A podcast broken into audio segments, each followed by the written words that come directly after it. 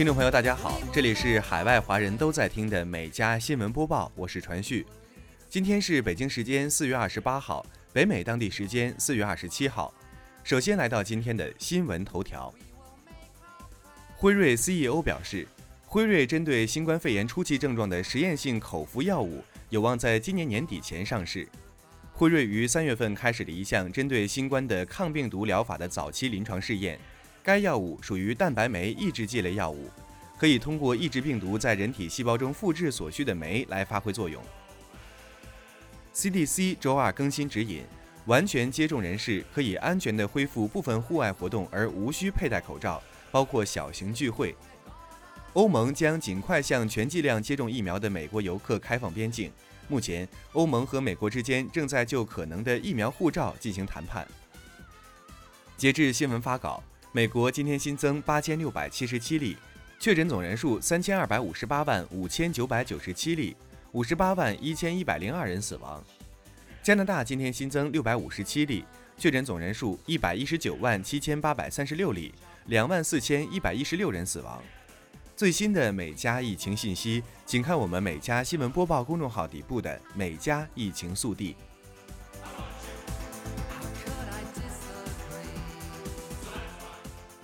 接下来进入今天的焦点新闻。美国国务院昨天发布有关国际学生来美学习的最新入境声明，宣布取消对部分来自中国、伊朗、巴西、南非、欧洲深根区、英国和爱尔兰的旅客入境限制。持有 FM 签证的中国留学生，从今年秋季学期起，八月一号后，将不再受赴美禁令影响，可直接从中国飞往美国，无需在第三国中转十四天。当地时间二零二一年四月二十六号，苏富比拍卖行宣布，美国著名说唱歌手坎爷坎耶韦斯特的第一双耐克椰子鞋被拍出一百八十万美元，约合人民币一千两百万元，创下全球公开交易球鞋中的最高价格纪录。他被一家运动鞋投资公司收购。苏富比街头服饰与现代收藏品业务负责人布拉姆瓦赫特说：“此次成交价几乎是原纪录的三倍。”这充分说明了坎爷是当今世界最具影响力的运动鞋设计师之一。据悉，椰子一是坎爷与阿迪达斯合作后推出的第一双鞋。坎爷上脚的这双是定制版本，与市售版本并不完全相同，在一定程度上创造了升值空间。当地时间四月二十六号，美国宣布将向印度和其他国家输送六千万剂阿斯利康公司开发的新冠肺炎疫苗。目前，阿斯利康公司的疫苗还未得到美国食品药品监督管理局的紧急使用授权。欧盟委员会昨天表示，已就阿斯利康未按合同交付新冠疫苗对其提起法律诉讼。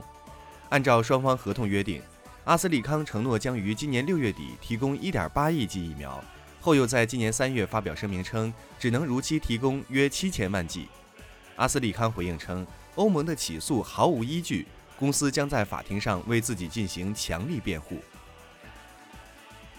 科技巨擘苹果公司昨天宣布，将在2026年前将美国支出目标扩大至4300亿美元，因此渴望多提供约两万个就业机会。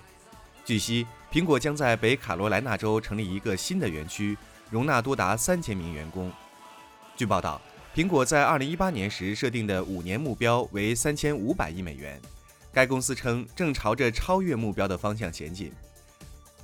苹果表示，更新后的投资计划包括在北卡罗来纳州的研究三角园区斥资十亿多美元兴建一座新园区及工程中心，另外在九个州投入数百亿美元发展新一代硅开发和第五代行动通讯 5G 创新技术。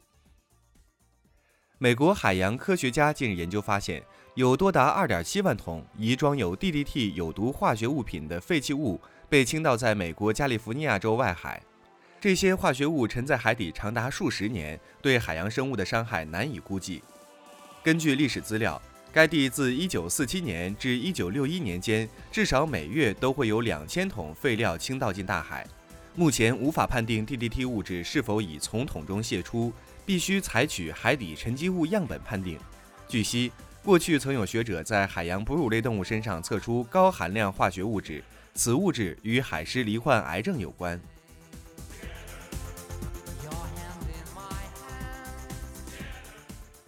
蓝色起源昨天向美国政府问责署提交了抗议书，对 NASA 的选择提出了异议。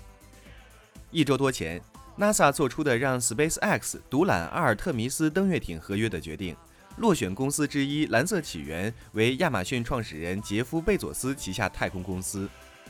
NASA 在推进人类着陆系统计划过程中执行的招标存在问题，他们在最后一刻更改了标准。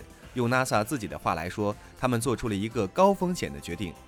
蓝色起源的代表表示，其决定让别家的竞争机会不复存在，明显削弱了供应基础。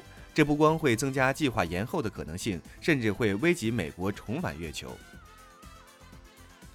美国人口普查局昨天公布的2020年人口普查结果显示。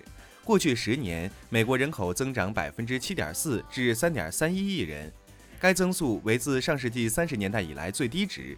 据悉，美国人口普查十年进行一次，之后会根据人口普查结果重新划分选区等。该普查结果也将影响各州众议院席位数目。数据结果显示，美国加州因人口增长缓慢，联邦众议院将失去一个来自加州的议员席位。加州的联邦众议员席位将从五十三席降至五十二席，这是加州在过去一百七十年来首次出现这样的状况。美国总统拜登昨天通过白宫声明宣布，阿拉巴马州存在重大灾难，拜登下令联邦政府提供援助，以帮助州政府和地方政府恢复及修缮在今年三月二十五号至三月二十六号期间遭受严重风暴袭击的地区。据悉。该州已经有至少五人因极端天气死亡。白宫声明指出，援助措施包括提供搭建临时房屋及房屋维修的款项，弥补未投保建筑损失的低成本贷款及其他帮助个人和企业主从灾难中恢复的计划。美国国土安全部联邦紧急事务管理局已任命艾伦·贾维斯为负责灾区恢复行动的联邦协调官员。特斯拉汽车工程副总裁拉尔斯·莫拉伊二十七号表示，一辆特斯拉汽车近期在美国德克萨斯州发生车祸，致两人死亡，可能有人坐在驾驶座上。报道指出，特斯拉在周一的财报电话会议上的评论与当地执法部门在车祸发生后立即做出的声明相矛盾。当地时间十七号晚，美国德克萨斯州发生了一起交通事故，一辆特斯拉汽车在公路行驶时撞上一棵树并起火。车内两名男子死亡。据警方初步调查，几乎百分之一百能确定，事发时汽车处于无人驾驶状态，两人分别坐在副驾驶座和后座。特斯拉 CEO 埃隆·马斯克此前发布推文称，目前为止的数据显示，事故发生时自动辅助驾驶系统并未开启。美国司法部门近日宣布。美国佛罗里达州一家家庭将漂白剂当作治疗新冠肺炎和其他疾病的神药对外出售，宣称它是多种疾病的奇迹矿物疗法。报道称，神药销售时并未提到任何危险副作用，包括呕吐、腹泻等。这种神药为他们创造了超过百万美元收入。目前，当局已对该家庭四名成员进行起诉，一旦罪名成立，他们将面临无期徒刑。